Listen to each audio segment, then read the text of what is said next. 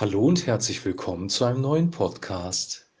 Dieser Podcast ist ein besonderer Podcast. Ich habe ihn übertitelt mit Jesus gab sein Leben für dich, Gedanken zu Karfreitag. Und ich möchte heute mit euch durch einen Text gehen aus dem Johannesevangelium Kapitel 19, wo die Kreuzigung beschrieben wird. Und das Zentrum dieser ganzen Geschichte ist, dass Jesus Christus, der Sohn Gottes, der Messias, König von Israel, sein Leben für uns gegeben hat, damit wir Vergebung haben können durch Gott den Vater und ewiges Leben. Karfreitag ein großes Geschenk. Jesus Christus gab sein Leben für dich. Wir lesen aus Johannes Kapitel 19, die Verse 17 bis 42. Sie nahmen ihn aber, und er trug sein Kreuz und ging hinaus zur Stätte, die der heißt Schädelstätte, auf Hebräisch Golgatha. Dort kreuzigten sie ihn und mit ihm zwei andere zu beiden Seiten, Jesus aber in der Mitte.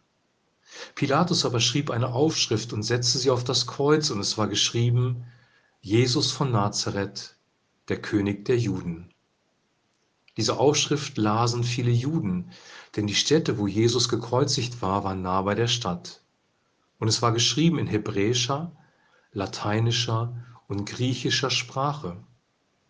Da sprachen die Hohenpriester der Juden zu Pilatus, schreibe nicht der König der Juden, sondern dass er gesagt hat, ich bin der König der Juden.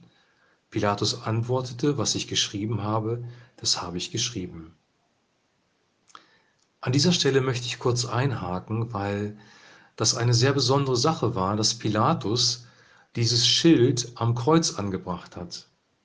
Pilatus war ja im Streit mit den religiösen Führern und wollte Jesus eigentlich äh, losgeben, weil er felsenfest davon überzeugt war, dass Jesus unschuldig war. Aber die religiösen Führer haben Druck auf Pilatus ausgeübt und ihn dazu gebracht, Christus der Kreuzigung preiszugeben. Und es sieht hier so aus, als ob er so ein bisschen aus Rache, aber auch aus Überzeugung klar macht, dieser Mann ist wirklich der König der Juden. Und er ist geschrieben in Hebräisch, Lateinisch und Griechisch. Das waren die gängigen Sprachen in der Gegend, aber es war auch Weltsprache. Griechisch war Weltsprache, Lateinisch wurde von den Römern gesprochen. Also es war wirklich eine, es waren drei Sprachen, die jeder dort verstehen konnte. Jesus Christus ist der König der Juden. Und das ist ja wirklich, er ist der Messias, König der Juden. Er ist der Erlöser der Juden. Er ist der Erlöser seines Volkes. Und er ist bei seinem ersten Kommen auf diese Welt gekommen, ja, um für die Sünden um zu sterben, um das alte Leben des Menschen auf sich zu nehmen, um die Strafe, die wir verdient haben, auf sich zu nehmen. Und das hat er getan für das Volk der Juden und das hat er getan für dich und für mich. Lesen wir weiter in der Geschichte. Als aber die Soldaten Jesus gekreuzigt hatten, nahmen sie seine Kleider und machten vier Teile für jeden Soldaten einen Teil, dazu auch das Gewand. Das war aber ungenäht, von oben an gewebt in einem Stück. Da sprachen sie untereinander, lasst uns das nicht zerteilen, sondern darum losen, wem es gehören soll, so soll die Schrift erfüllt werden, die sagt, sie haben meine Kleider unter sich geteilt und haben über mein Gewand das Los geworfen. Das taten die Soldaten. Hier möchte ich wieder einhaken. Eigentlich sind das doch Details, die uns eigentlich sehr unwichtig erscheinen. Was passiert mit den Kleidern des Gekreuzigten? Das war ja nicht ein großes Thema, aber in diesem Fall schon, weil vier Soldaten haben Jesus zur Kreuzigung geführt und sie haben seine Kleider aufgeteilt und dann haben sie über sein Gewand das losgeworfen, weil sie es nicht zerreißen wollten. Damit hat sich eine Prophezeiung erfüllt, so sagt es Johannes hier, und zwar aus Psalm 22, Vers 19. Und das ist sehr erstaunlich, weil Gott im Alten Testament Details über das Leben von Jesus schon offenbart hat, die die Menschen, die damals gelebt haben, teilweise hunderte von Jahren vor Christus gar nicht wissen konnten. Diese ganze Geschichte zeigt, Gott hat alles unter Kontrolle er hat sogar die Details der Kreuzigung vorher beschrieben in seinem Wort. Er ist derjenige, der seinen großen Plan letzten Endes durchgebracht hat, weil es war sein Plan, dass Jesus für die Sünden der Menschen stirbt. In Johannes 3, Vers 16 lesen wir, so sehr hat Gott die Welt geliebt, dass er seinen eingeborenen Sohn gab, damit jeder, der an ihn glaubt, nicht verloren geht, sondern ewiges Leben hat. Wir lesen weiter. Es standen aber bei dem Kreuz Jesu seine Mutter und seiner Mutter Schwester, Maria, die Frau des Klopas und Maria von Magdala. Als nun Jesus seine Mutter sah, bat und bei ihr den Jünger, den er lieb hatte, spricht er zu seiner Mutter, Frau, siehe, das ist dein Sohn. Danach spricht er zu dem Jünger, siehe, das ist deine Mutter. Und von der Stunde an nahm sie der Jünger zu sich. Das finde ich sehr erstaunlich. In der Zeit der größten Schmerzen, in der Zeit der größten Qual kümmert sich Jesus um seine Mutter. Wahrscheinlich war Josef verstorben und nicht mehr gegenwärtig und es war so, dass Maria auf sich allein gestellt war und ähm, Jesus wollte aber, dass sie versorgt ist und dass sie beschützt ist und deswegen hat er Johannes den Auftrag gegeben, kümmere dich um deine Mutter, um meine Mutter.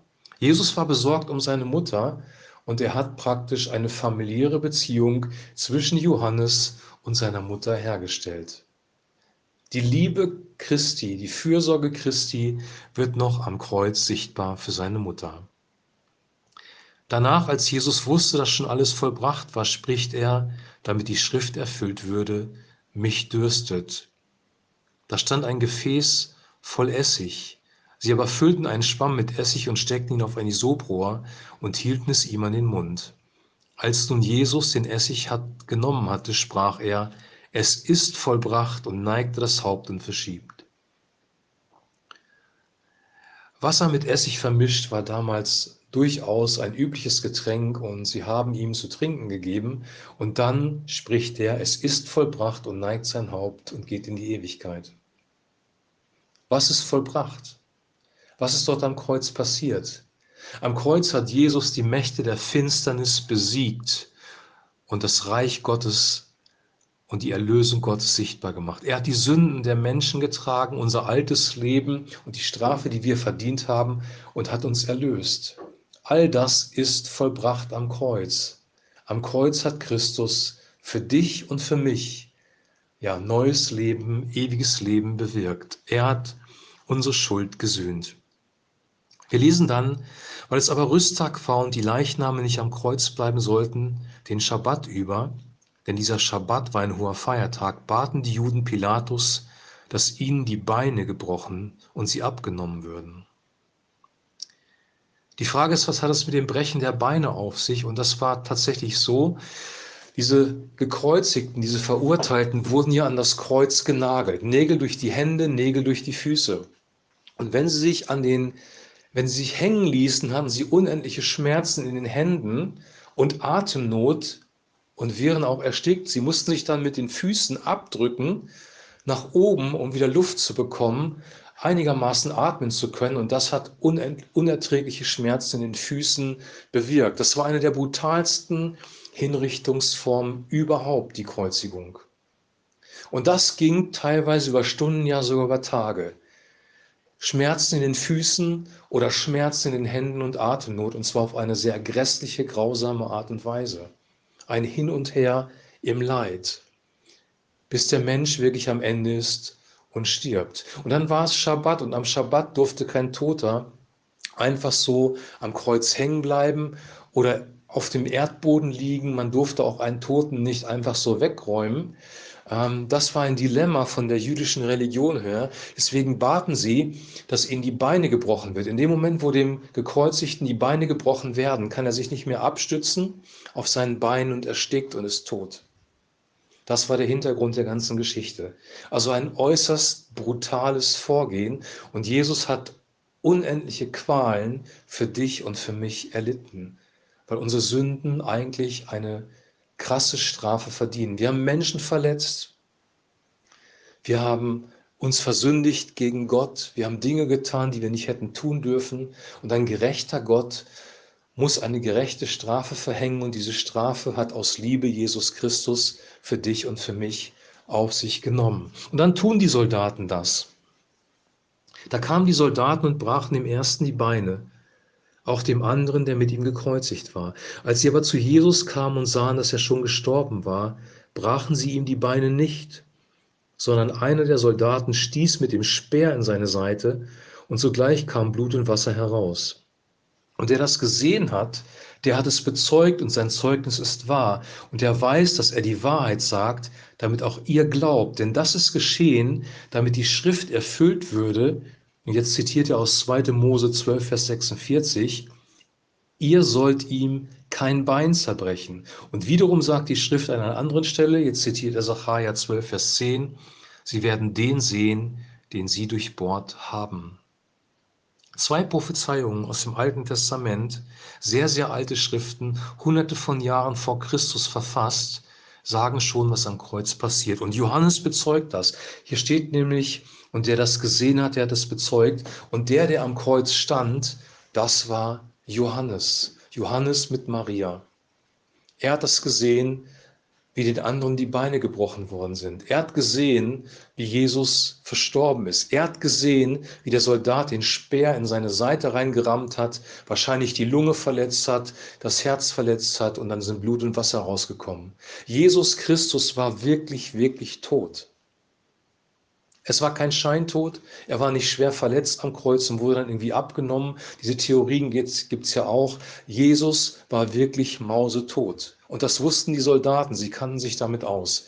Das war eine brutale Truppe und die haben Kreuzigungen durchgeführt am Fließband und sie wussten, wann jemand tot ist und wann nicht. Und dieser Jesus war tot.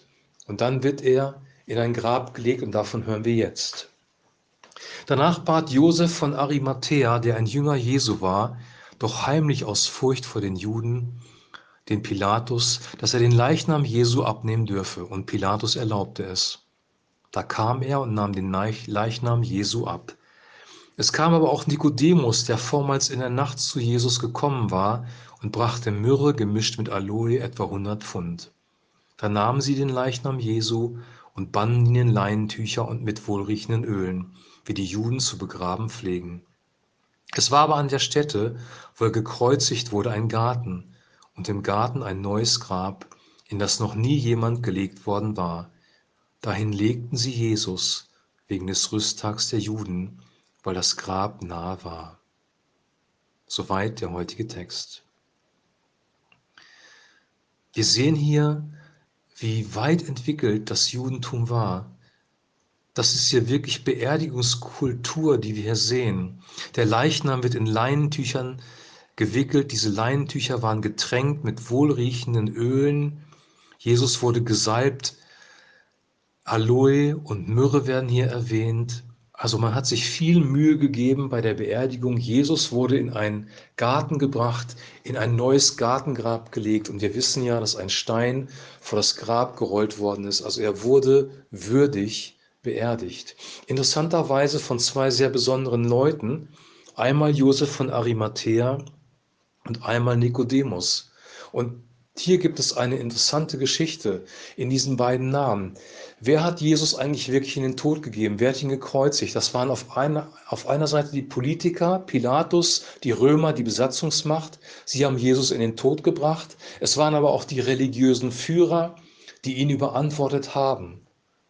Und hier könnte Hass entstehen gegen diese beiden Personengruppen bei seinen Nachfolgern, bei den Menschen, die diese Geschichten lesen, bei den Menschen, die das sehen. Die können diese bösen Menschen, diese religiösen Führer und diese Politiker Jesus so ungerecht behandeln und ihn umbringen. Aber hier werden zwei Leute genannt, nämlich Josef von Arimathea. Und das war ein Ratsherr, das war ein Politiker. Also auch einer, der Politiker war. Und Nikodemus war ein Pharisäer, ein religiöser Führer. Er kam aus dieser Gruppe der Leute. Er ist zu, des Nachts zu Jesus gekommen, weil er Angst hatte, angegriffen zu werden von, sein, von seinesgleichen. Diese beiden Männer haben einen Unterschied gemacht. Sie kamen aus der gleichen Gruppe oder aus den gleichen Gruppen, die Jesus gehasst und umgebracht haben, aber sie haben anders gehandelt. Sie haben dem nicht zugestimmt, sagt die Bibel, und sie haben seinen Leichnam würdevoll behandelt. Sie haben ihn in das Gartengrab gelegt und äh, ihn würdig bestattet. Gott hat sich darum gekümmert. Er wollte, dass sein Sohn eine würdige Beerdigung hat. Hier wird sehr, sehr klar, auch diese beiden Leute haben sehr, sehr klar gesehen, dieser Mann ist wirklich tot. Jesus Christus ist wirklich gestorben. Eigentlich kein Grund zum Feiern, aber der Grund, warum wir Karfreitag feiern und warum wir uns auch freuen dürfen, obwohl dieses ganze Leid da war, ist, weil er das für dich und für mich getan hat. Er hat sein Leben gegeben für dich und für mich. Und das feiern wir heute. Wir werden am Sonntag die Auferstehung feiern. Wir werden feiern, dass Jesus Christus von den Toten auferstanden ist, dass Gott dem Tod nicht das letzte Wort gegeben hat. Und wir können auch feiern, dass auch wir selber ja neues Leben bekommen haben durch den Heiligen Geist. Jesus sagt, dass wir unser Kreuz auf uns nehmen sollen. Paulus sagt, dass wir die Glieder töten sollen, die auf Erden sind. Wir sollen unser altes Leben soll genauso in den Tod gehen, wie Christus in den Tod gegangen ist. Und der Heilige Geist so sagt es Johannes Kapitel 3, bringt neues Leben hervor in uns. Wir dürfen in einer neuen Identität wandeln. Wir durchleben schon im Hier und Jetzt auch Tod und Auferstehung von unserem inneren Menschen und unser Körper wird das nachvollziehen, indem wir irgendwann auch sterben werden oder entrückt werden, je nachdem ins Grab gelegt werden. Und dann kommt ein Tag, wo Gott auch die Verstorbenen, und auch darüber dürfen wir uns freuen, von den Toten auferwecken wird. Gott ist ein Gott des Lebens, Gott ist ein Gott des ewigen Lebens und er schenkt neues Leben. Das feiern wir am Sonntag in unserem Gottesdienst und am Montag gibt es auch einen Podcast dazu.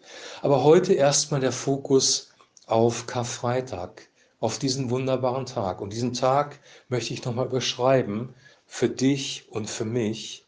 Jesus gab sein Leben für dich.